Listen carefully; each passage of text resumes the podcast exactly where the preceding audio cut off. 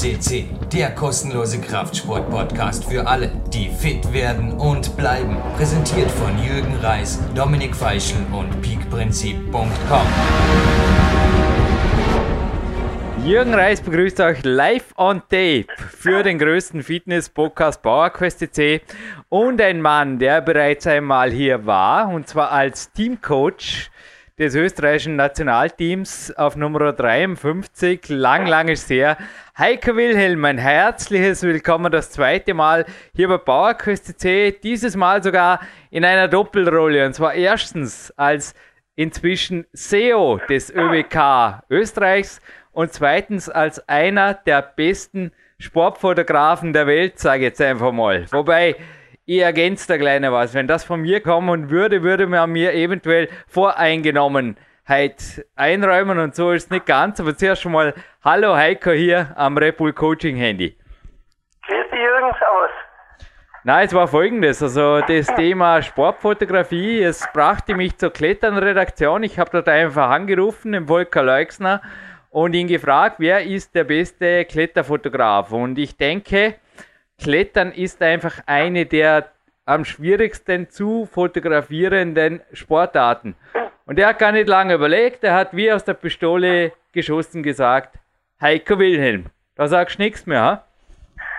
Na, bin ja nicht ein bisschen überrascht, weil ich denke mal, dass, dass es da sehr viel mehr Fotografen gibt, ähm, die einerseits mindestens genau das machen können, was ich mache und darüber hinaus vielleicht wirklich noch viel mehr und vielleicht sogar noch kreativer sein. Ja, noch einmal, also ich bin überzeugt, also spätestens seit deinem Bildband vor 2009, der Weltcup-Saison, gibt es den eigentlich noch oder ist der vergriffen? Ähm, den gibt es nur, es gibt inzwischen auch einen 2010, 2011 und es wird im Frühjahr 2014 die Saison 2012, 2013 herauskommen, also vom österreichischen Wettkletterverband. Also jetzt, wo dieser Podcast online geht, könnte der greifbar sein. Wo kann man sich informieren über die Wildbände? Ähm, da gibt es natürlich nur eine sehr begrenzte Auflage, weil ähm, das ist hauptsächlich, äh, soll das dienen einer gewissen Reputation vom, von den vergangenen Jahren, von den Erfolgen der österreichischen Athleten und natürlich auch von der Arbeit des Verbandes äh, wird hauptsächlich an äh, öffentliche Institutionen, äh, Förderer, Sponsoren, Partner äh, vergeben, aber auch äh, an die wichtigsten ähm, Journalisten und Tageszeitungen, die, mit, de mit denen wir laufen zusammenarbeiten und natürlich auch ganz wichtig unseren Athleten selber. Also, dass ich mich zu den wichtigsten Journalisten zähle, das würde also sicher nicht machen, aber du bist auf jeden Fall für mich einer der Fotografen, das ist klar. Dennoch möchte ich dich bitten, mich auf die Liste der Empfänger zu setzen, wenn das irgendwie möglich ist. Heiko. Das wird sich sicher einrichten. Ich kann da gerne noch eins vom 2010er, 12er Jahr zukommen lassen. Das wäre super. Ich würde nämlich, also wenn du da noch ein zweites hättest, würde ich das heute zum Gewinnspiel dazu tun. Es gibt nämlich nicht nur ein Kletternmagazin zu gewinnen, sondern würde ich da gerade noch das Buch an einen Gewinner oder eine Gewinnerin, da machen wir am Ende ein kurzes Gewinnspiel dazulegen, wenn ich darf. Kann man machen, ja. Aber jetzt starten wir ganz kurz rein, bevor die Fotografie-Sendung losgeht. ÖWK, CEO, was bedeutet das? Was ist dein Amt? Du bist ja Navi, du bist ja wirklich multisportiv, ja, kann man wirklich so sagen, unterwegs. Du bist nach wie vor Teambetreuer, du bist Teamfotograf, wenn man das so sagen darf, und du bist CEO des ÖWK in Imst ja, gib einfach mal ein bisschen einen Überblick über deine Tätigkeit, ganz kurz und wie sich eventuell auch verändert hat seit dem letzten Interview, weil es klingt danach, als ob da einiges, nicht nur ein Titel, du bist Magister, Heiko Wilhelm inzwischen, dazugekommen ist, und, sondern auch die eine oder andere Verantwortungsfunktion. Ja, also ich habe ja, wie ich damals angefangen habe beim österreichischen Wettkletterverband, ich muss jetzt selber nachdenken, ich glaube es war 2008, ähm, da hat mich, also ich hab, vorher war ich nur, also das Jahr davor war ich ausschließlich als Betreuer und Teamcoach mit dem Team unterwegs.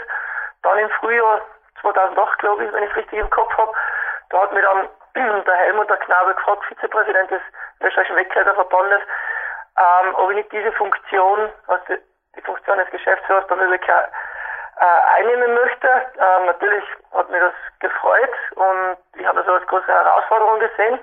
Habe dann angefangen zuerst noch mit einem, das war natürlich auch so sozusagen die Geburtsstunde eines offiziellen Büros äh, beim österreichischen Wegkletterverband. Früher hat das alles ja der österreichische Alpenverein mitgemacht, aber dadurch, dass äh, die Arbeit sehr stark zugenommen hat, natürlich auch äh, also das ganze, ganze Arbeitsumfeld und die Intensität der Arbeiten, war das natürlich notwendig, dass man da selber aktiv wird. Und das war dann im Frühjahr. Äh, ich bin allerdings sehr bald draufgekommen, dass ich da auf meine äh, Grenzen stoße.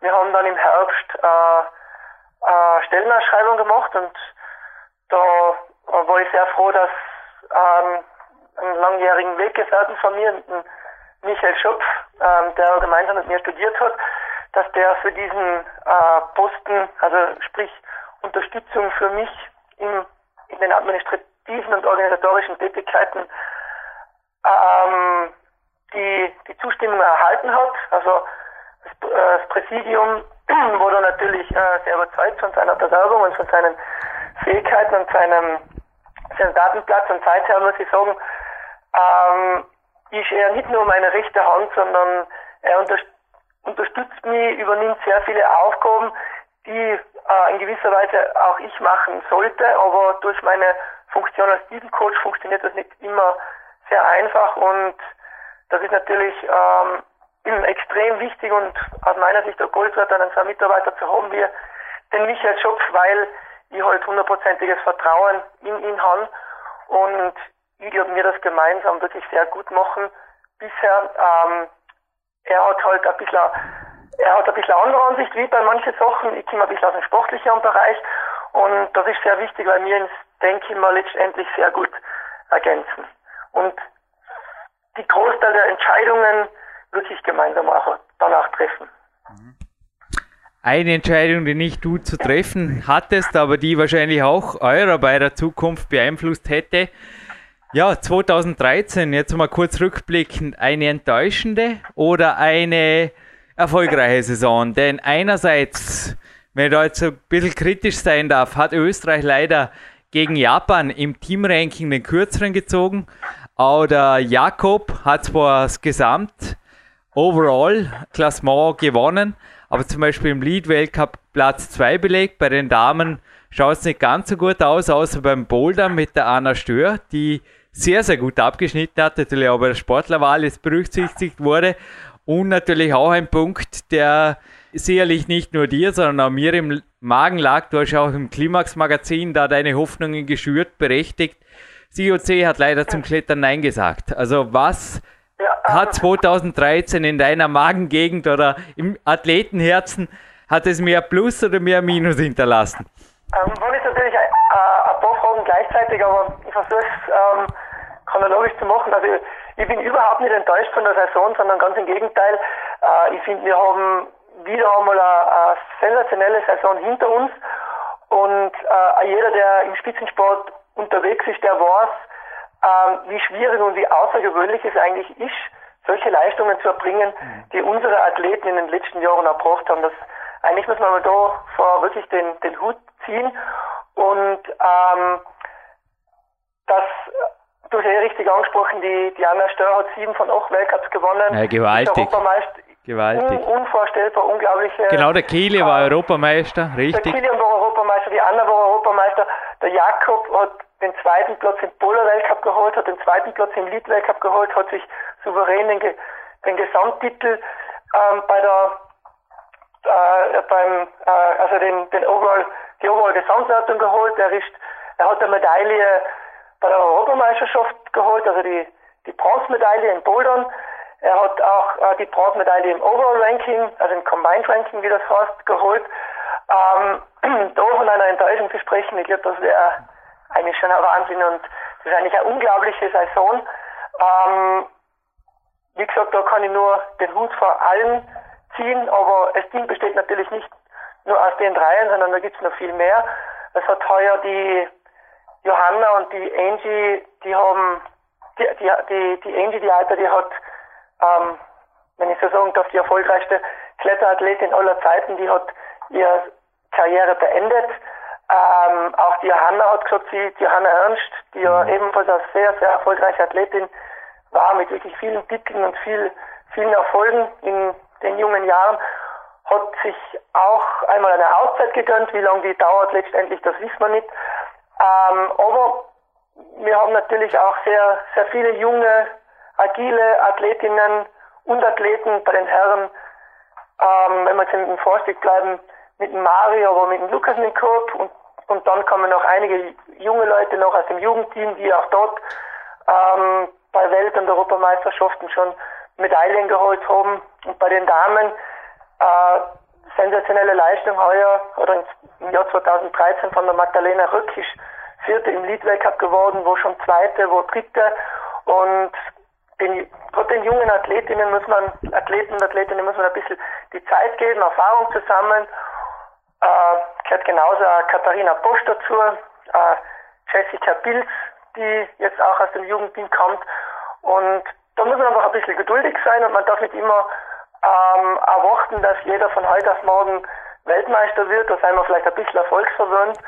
Und ich persönlich bin sehr zufrieden mit der Entwicklung und ähm, wie gesagt, ich weiß, was dahinter steht, wie viel Training, wie viel Aufwand, ähm, welche Frustrationen natürlich auch immer wieder damit ähm, zusammenhängen und dann kann ich nur sagen, an jeden einzelnen Athleten, der bei uns im Team ist, mit denen ich gemeinsam unterwegs sein darf, großes Lob aussprechen und den Hut ziehen und wenn es den einen oder anderen vielleicht nicht ganz so gut gegangen ist, dann weiß ich, dass das einfach dazugehört zum Sport und dass es nächstes Jahr bestimmt wieder besser gehen wird.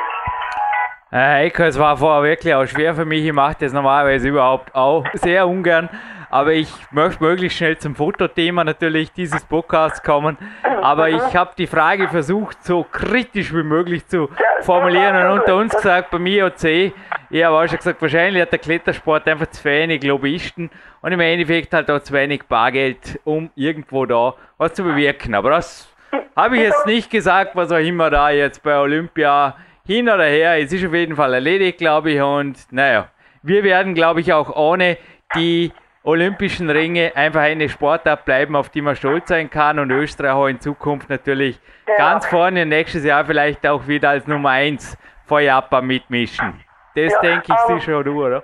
Vielleicht ganz kurz nur zu dem, ähm, ich glaube, die, also die Japaner, die haben sich das heuer sicher verdient, im, in der Nationenwertung im, Vorstieg ganz vorne zu sein. Sie haben einfach ein extrem starkes Team und ein sehr junges Team.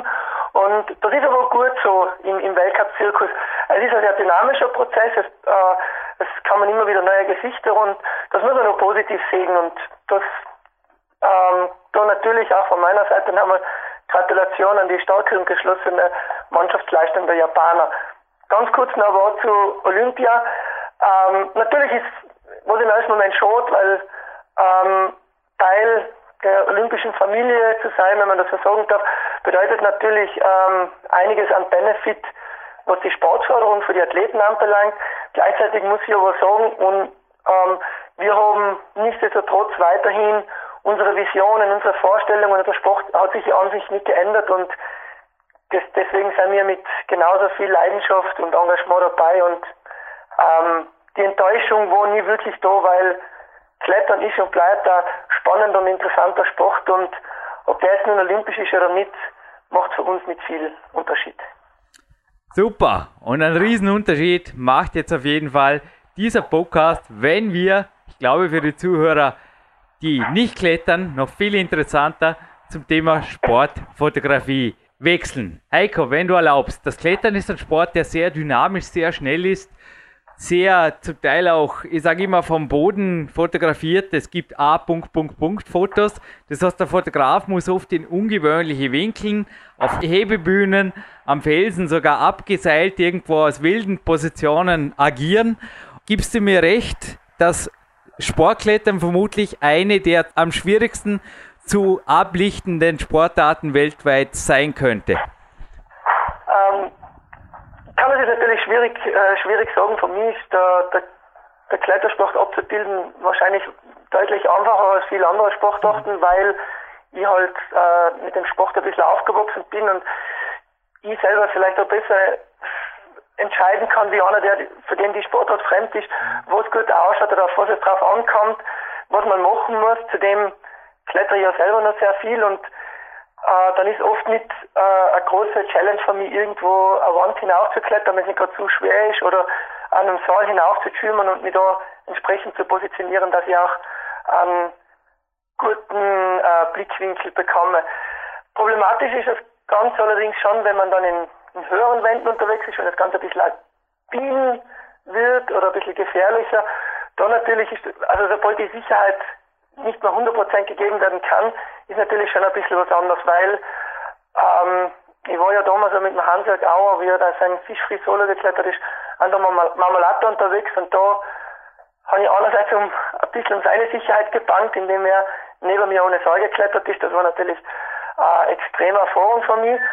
Andererseits natürlich auch, wenn man in einem, äh, du als Kletterer weißt das selber, wenn man äh, irgendwann einen Stand drin hängt, wo nur vielleicht äh, ein, Schla ein Schlaghaken ist und daneben setzt man einen Fremd, dann hat man da schon ein bisschen ein mulmiges Gefühl, wenn dann 500 Meter Luft unter den Füßen sind. Aber gehört dazu, man sucht sich letztendlich selber aus und ich finde es äh, eine spannende und super Herausforderung. Ähm, was beim Klettern besonders interessant natürlich auch ist, ist, dass man oh, seiner Kreativität sehr gut freien Lauf lassen kann und man sieht das ja bei sehr vielen renommierten Fotografen, die sehr viel äh, im Klettersport äh, fotografieren, dass da wirklich wieder, immer wieder neue Ideen geschaffen werden, neue Perspektiven, neue Blickwinkel. Und ich persönlich finde, dass es in Klettern extrem viele Top-Fotografen gibt. Mhm. Heike, wir grenzen jetzt das Ganze gerade ein bisschen ein, damit es eben auch für alle, die nicht klettern, noch interessanter wird. Ich würde sagen, wir gehen von folgenden Bedingungen aus, die du auch größtenteils, außer es war am Freiluftbewerbe vorgefunden hast, zum Beispiel bei deinen Fotobüchern. Also Indoor, suboptimale Lichtverhältnisse, Sportart, wo sich die Athleten bewegen, also wo nicht gepostet wird, sondern wo einfach Dynamik drin ist. Und jetzt fangen wir mal ganz von vorne an, die richtige Hardware. Es liegt hier ein Discounter-Prospekt vor mir mit einer tollen Spiegelreflex um 289 Euro netto. Und ich habe beispielsweise gegenüber jetzt in der CT eine Systemkamera. Da kannst du jetzt gern gleich klar erklären, was das ist, gefunden. Die kostet um die 1200 Euro, stelle Ausspiegelreflex und da sind immer so Zahlen dabei, Brennwerte und Co. Mein Vater hat mir das einmal erklärt, also mein Papa hat früher auch fotografiert und genauso wie er mir erklärt hat, was ein Polfilter ist, aber auch den brauchen wir indoor nicht. Worauf würdest du Wert legen, wenn du sagst, ich will nicht meine Zeit vergeigen, sondern gescheite Fotos machen? Also was ziehst du als Mindestausrüstung an? Noch einmal, Voraussetzung Indoor, oft suboptimales Licht und natürlich auch bewegten Athleten optimal ablichten zu können. Ja, ähm, das ist natürlich immer äh, sehr schwierig zu beantworten. Also grundsätzlich sage ich immer, es nützt die beste Ausrüstung nichts, wenn da derjenige, der hinter der Kamera steht und durch das Suchfeld blickt, wenn der nicht das notwendige Gefühl hat und ähm, ja, vielleicht ähm, den, den Moment, wie also, wie man ihn gerne dann anderen präsentieren will, einfangen kann. Aber nichtsdestotrotz, du hast richtig angesprochen, gerade im, im Indoor-Bereich, wie es sehr häufig bei den Wettkämpfen ist, hat man oft sehr schlechte Lichtverhältnisse und da ist natürlich schon zu schauen, dass man bei der Auswahl der Kamera möglichst auf eine Kamera schaut, die ein sehr gutes Rauschverhalten hat. Rauschverhalten bedeutet, dass, dass ich auch noch bei schlechten Lichtverhältnissen ähm, gute Bildqualität annähernd oder gute Bildqualität erreichen kann. Das sieht man an die sogenannten ISO-Werte. Je schlechter das die Lichtverhältnisse sind, umso höher muss ich äh, die ISO-Wert, den ISO-Wert hinaufdrehen. Ähm, das ist natürlich einmal ganz wichtig und da muss man schon sagen, da muss man vielleicht schon dann einmal einige hundert Euro, vielleicht sogar äh, 1000 Euro für eine Kamera ausgeben, will man da gute Werte erreichen. Heißt aber nicht, ähm, dass es mit einer anderen Kamera nicht möglich ist. Dazu braucht es meiner Meinung nach auch äh, lichtstarke Objektive. Ähm, lichtstarkes Objektiv kann bei 1.2 bis, äh, bis 2.8 ähm, Blendenmodus ähm, in, de, in, dem Bereich liegen. Ich verwende hauptsächlich äh, äh, Adele, weil ich da ein bisschen flexibler bin, eine 70-200er 2.8. Da habe ich eigentlich sehr gute äh, nur Werte, was die bei schlechten Lichtverhältnissen. Genauso kann ich mich, äh, bin ich sehr flexibel, weil ich, je nachdem, ob das Objekt ein bisschen weiter weg ist, was beim Klettern immer wieder vorkommt, oder wenn ich sehr nah bin, kann ich mich da mit der Brennweiten sehr gut äh, äh, spielen. Ähm, ja, was ich, auf was ich noch zu schauen, ähm, neben, neben, äh, also ich bin halt der Meinung, dass ein, ein Telezoom sehr wichtig ist und, und, und natürlich auch ein, ein Weitwinkel. Ähm, auf der anderen Seite gibt es natürlich da sehr viele Ansichten. Es ist oft so, dass äh, fixe Brennweiten, die entsprechend was kosten, ähm, die natürlich unter Umständen bessere Bildqualität liefern. Ähm, da muss man halt dann immer abwiegen, wie viel bin ich bereit auszugeben. Auf der anderen Seite, ähm, was schaut dann tatsächlich heraus an Fotos und für was kann ich das Ganze verwenden. Ähm, ein ganz zentraler Punkt, meiner Meinung nach, ist auch die, die Bildbearbeitung. Ähm, auch da würde an jeden raten, sich zumindest mit ähm, Produkten wie Aperture oder Lightroom sich auseinanderzusetzen, weil man aus einem Bild, was vielleicht manchmal ganz okay ausschaut, sehr viel herausholen kann, gerade im, im Rauschverhalten, in der Brillanz, in der Schärfe, bei den Farben. Da kann man natürlich noch sehr viel machen. Genauso vielleicht also ein bisschen Stufe für leichter Fortgeschrittene oder die, die sich noch ein bisschen mehr damit auseinandersetzen wollen, ein bisschen die Bildbearbeitung mit Photoshop sich zu Herzen nehmen. Ich glaube, da kann man wirklich sehr viel herausholen. Das meinen manche vielleicht gar nicht einmal. Und wenn sie ein bisschen googeln im Internet und da versuchen, ein bisschen einen Vergleich zu finden, äh, unterarbeitet, nachgearbeitet, dann sehen sie eigentlich wirklich, okay, was man dann alles machen kann. Ähm, zu, zu den Systemkameras ist zu sagen, die sind halt äh, manchmal handlicher, äh, kleiner und wenn man jetzt vielleicht unterwegs ist im Outdoor-Bereich, wenn man wirklich auch alpin unterwegs ist, dann ist dann natürlich auch die Frage, ob man mit den Kompromiss eingehen soll und man sagt, okay, anstatt dass ich eine Kamera und ein Objektiv mitnehme, das vielleicht 4, 5 Kilo wiegt, ähm, greife ich eher auf eine Systemkamera zurück, wo ich äh, auch unter Umständen Objektive austauschen kann. Und da habe ich halt nur einen geringen einen Bruchteil von, von dem Gewicht, was jetzt eine, eine digitale Spiegelreflexkamera hat, mit einem sehr großen, beispielsweise einem Zoom-Objektiv. Besonders vom Vorteil, wenn man selber irgendwo in der äh, was klettert, in der Wand hängt und man gerne mal den Fotoapparat aus der Westentasche herausnehmen möchte. DSLR und Systemkameras. Wie definiert sich der Begriff, Heiko? Das hätte mich interessiert für dich. Theoretiker bin ich überhaupt keiner, da kann ich das leider nicht weiter. Ich müsste jetzt selber nachlesen, ähm, was der exakte Unterschied ist ähm, Dürfte dasselbe sein sogar, ja, ist recht, lag in derselben Kategorie die Kamera da vor mhm. mir. Aber 1000 Euro ist realistisch, da kriegt man auf jeden Fall was, wo man schon richtig gute Bilder machen kann.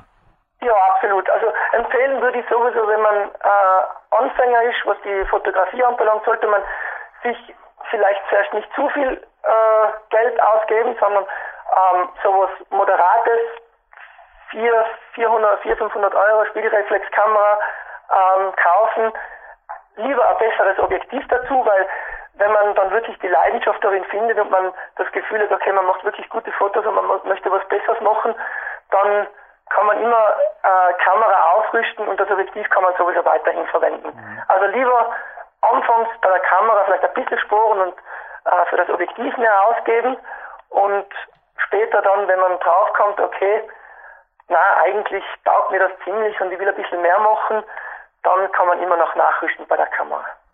Es ist schon bei meinen Fotografien so, dass Konrad Wolf, Kurt Hechenberger oder Simon Lesinger die letzten Jahre, ich habe es festgestellt, die Objektive sehr viel wertvoller teilweise behandelt haben als die Kamera und ich auch gefragt habe danach. Und die Rohre, die auch bei dir immer wieder sichtbar sind bei den Weltcups und so, ich glaube, die sind wirklich Gold wert und die sind auch die, die die Bilder dann vermutlich liefern, oder? Nicht der Computer hinterher. Und der macht den Feinschrift, dazu komme ich auch kleiner. Aber ich glaube, die Objektive, die können wirklich den gewaltigen Unterschied machen. Mhm, genau, der Meinung bin ich auch. Also, wie gesagt, wenn man ähm, wirklich hochwertige Fotos machen will, dann braucht es natürlich ein, eine gewisse Kamera, entweder man nimmt eine Vollformatkamera, Mittelformatkamera, gibt auch da Unterschiede, aber äh, grundsätzlich ich, wenn man dann wirklich sagt, okay, nein, die Fotos sollen hochwertig sein, äh, vielleicht man will auch ein bisschen Geld damit verdienen, dann darf man vielleicht nicht zu sehr sporen auf der, an, an der Kamera, aber was definitiv zu sagen ist, ähm, ob jetzt ein billiges Objektiv haben oder äh, ein Objektiv, was äh, sehr hochwertig ist, da gibt es natürlich dann auch schon einmal einen sehr großen Unterschied in der Qualität vom Bild, also definitiv. Du hast vorher gesagt, du bist kein Theoretiker, du bist ja ein super Praktiker.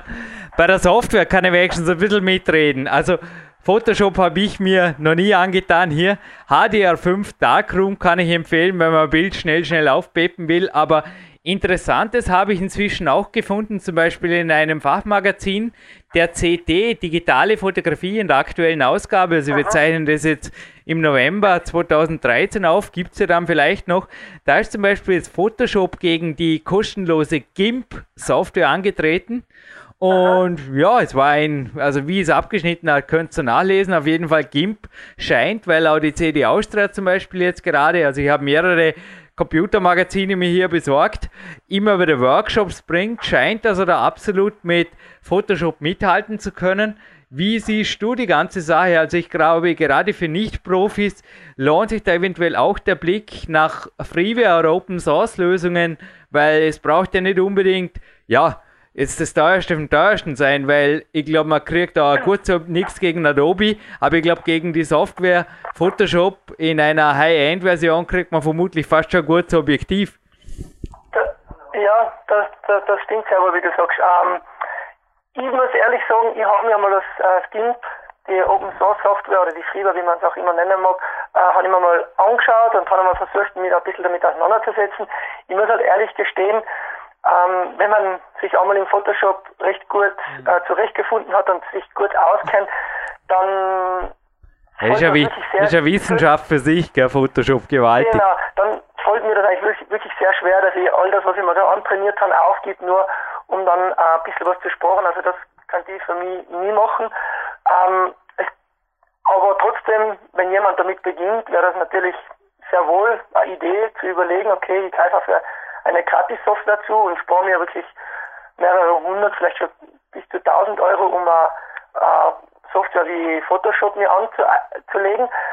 Ähm, was ich schon roten würde, ist, wenn man sich so mit so mit so einem Software-Bildbearbeitungsprogramm auseinandersetzt, dass man sich vielleicht auch im, im, Internet, man findet auf YouTube sehr viel, dass man sich da vielleicht ein paar Videos anschaut, auch auf Video to Brain findet man zu allen möglichen Software-Lernvideos äh, und das dann selber auch probiert ein bisschen nachzumachen, mhm. weil man so wirklich äh, sehr, sehr viel erfährt und sehr viel lernt. Also ähm, ganz autodidaktisch muss ich sagen, ähm, sein ist, ist ein bisschen begrenzt. Da kann man bestimmt weit schon, da kann man ein, paar, ein bisschen einfaches Handwerk sich sehr gut aneignen. Also ich spreche jetzt von mir, aber dass ich da jetzt wirklich der, der, der Profi-Photoshopler oder vielleicht der Bildbearbeiter würde, das glaube ich ist sehr schwierig.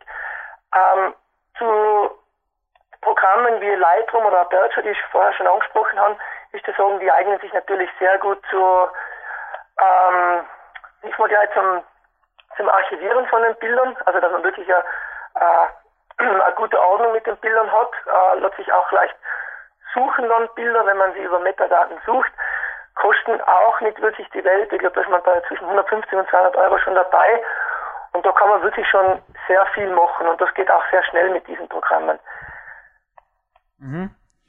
Heiko, wenn ich da noch als Tipp ergänzen darf, auf jeden Fall die CD Austria und auch die CD, speziell die Spezialausgaben der digitalen Fotografie, da liegen immer wieder CDs oder DVDs dabei. Genau. Und da sind mehrstündige Workshops sowohl zu GIMP als auch zu Photoshop immer wieder drauf und das kann man sich antun, sage ich jetzt einfach mal. Nein, ich weiß genau, was du meinst. Ich habe, ich, ich habe auch, ja, auf jeden Fall, ich habe hier natürlich auch eine Autorensoftware da, das Papyrus. Und ich gebe zu, solche Programme haben einfach Einarbeitungszeit, aber wenn man mal drin ist, ich würde das gegen keine andere Software der Welt mehr tauschen, weil man natürlich auch Lernstunden investiert hat und ich glaube, entscheidet euch einfach für was, aber objektiv können anscheinend auch Open Source Lösungen sehr wohl den Pay-Produkten das Wasser rein. Also rein jetzt, was das Technische angeht. Mhm. Das kann ich, mir, kann ich mir durchaus vorstellen. Da kann ich leider nicht ganz mitreden, weil, wie gesagt, ich wirklich hauptsächlich ähm, Photoshop verwende. Ähm, ja, es gibt natürlich da auch die Möglichkeit für, für, für Studenten oder ähm, Personen, die irgendwo in einer eben lernenden oder lehrenden Funktion sind, das Ganze günstiger zu beziehen. Das ist natürlich auch eine Möglichkeit. Das habe ich damals getan, wie ich noch studiert habe, habe ich mir die, das Photoshop äh, gekauft und seitdem verwende ich das auch. Ja, aber eine Frage bleibt noch. Ich hoffe, du schenkst mir noch 10 Minuten Aufzeit, Heiko. Bitte, bitte. Ja. Jupp, gut, legen wir los. Datensicherheit. Und zwar der Deutsche Verband der Pressejournalisten, dessen Presseausweis für 2014 jetzt gerade in meiner Hand liegt, hat kürzlich die Mitglieder und somit auch mich informiert, dass es zu vermeiden ist, Freeware Internet E-Mail-Adressen zu verwenden, also Konten zum Beispiel von Google Mail und so weiter, weil die Sicherheit, die Datensicherheit der Texte und auch Bilder nicht gewährleistet ist. Jetzt ist ja die Cloud in aller Munde. Überall kriegt man Gigabyte. Was ich da gelesen habe, gerade in der aktuellen CT.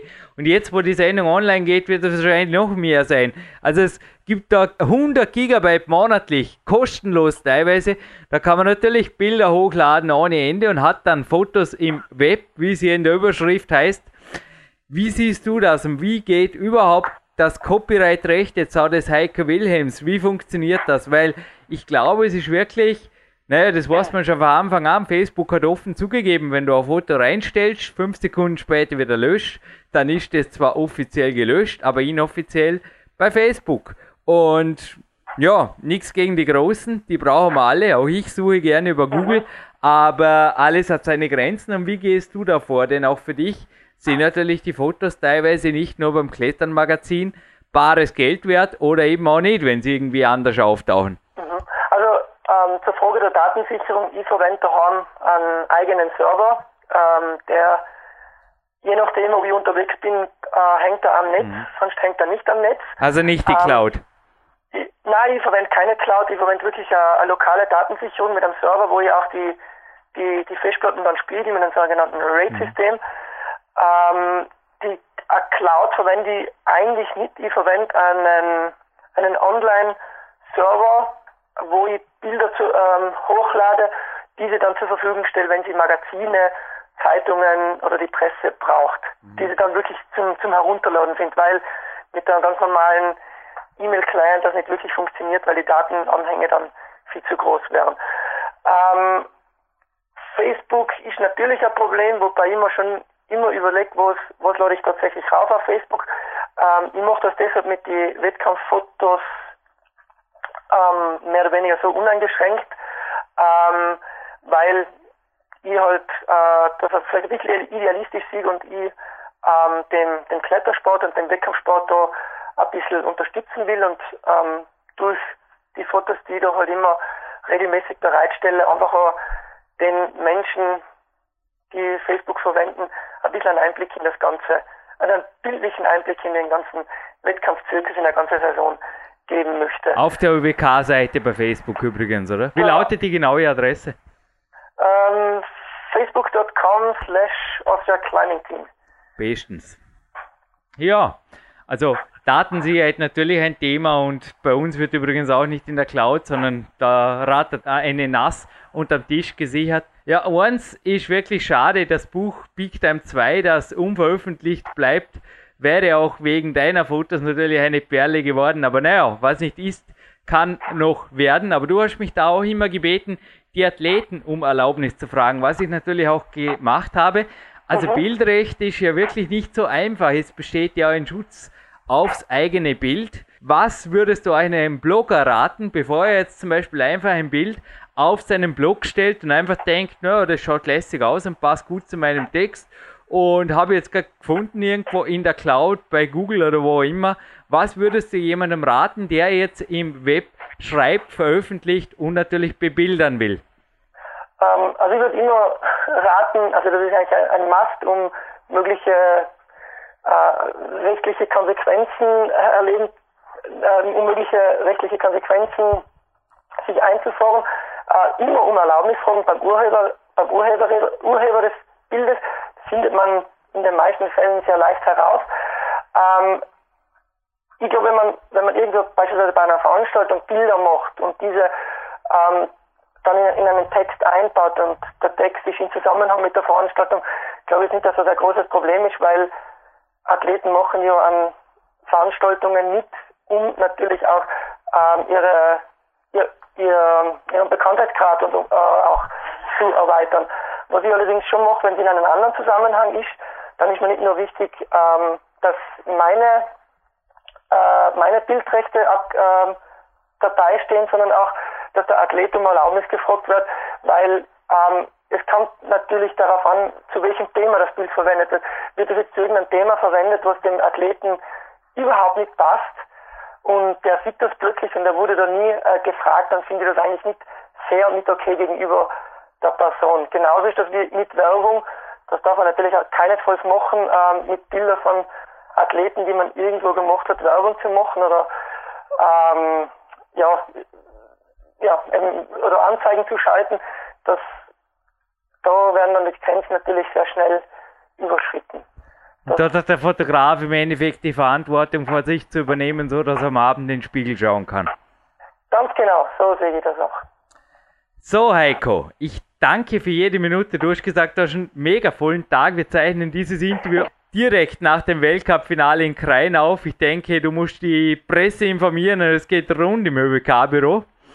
Wir machen noch ganz kurz ein Gewinnspiel mit einer Klettern und dem aktuellen, hoffentlich jetzt schon verfügbaren, sonst heißt es halt zwei, drei Wochen warten, Bildband von Heiko Wilhelm über die erfolgreiche Saison der Österreicher im 2013er Weltcup-Zirkus. Ist das richtig, Heiko? Ja, 2012 und 2013. Wir fassen noch immer zwei Jahre zusammen. Ein Doppelband gibt es zu gewinnen. Mhm. Der Preis ist heiß und die Frage ist einfach. Mario Lechner ist nicht gefragt. Der kommt übrigens, ich habe ihn bereits im Sendeplan, dieses Jahr bei PowerQuest.c. Dranbleiben heißt vor allem auch für Kletterbegeisterte, wir bleiben der weltweit größte Klettersport-Podcast. Am besten abonnieren, dann versäumt ihr seine Sendung nicht. Eine Sendung, die übrigens jetzt, wo das aufgezeichnet wurde, vor acht Tagen aufgezeichnet wurde. Der ist nicht gefragt, ein anderer österreichischer Kletterer ist gefragt, der dieses Jahr, also jetzt, wo wir das aufzeichnen, 2013, Europameister im Bouldern wurde. Ich glaube, keine sehr schwierige Frage. Er war bereits hier bei PowerQuest.c zu Gast in einem Exklusivinterview. Sehr sympathischer Bursch und ich möchte wissen, wer ist dieser Champion? Dieses Jahr war das sein Highlight, auch ein Titel, der ihm unter anderem noch fehlte. Also viel fehlt ihm nicht mehr. Der Weltmeister fehlt ihm meines Wissens sonst schon so gut wie alles gewonnen, was man als Sportler gewinnen kann. Ich glaube, Heiko, damit können wir ein tolles und informatives Interview dank dir beschließen. Mhm, Dankeschön und schöne Grüße nach Vorarlberg. Danke Heiko und Jürgen Reis und der Heiko Wilhelm verabschieden sich hiermit aus dem PowerQuest Studio. Danke.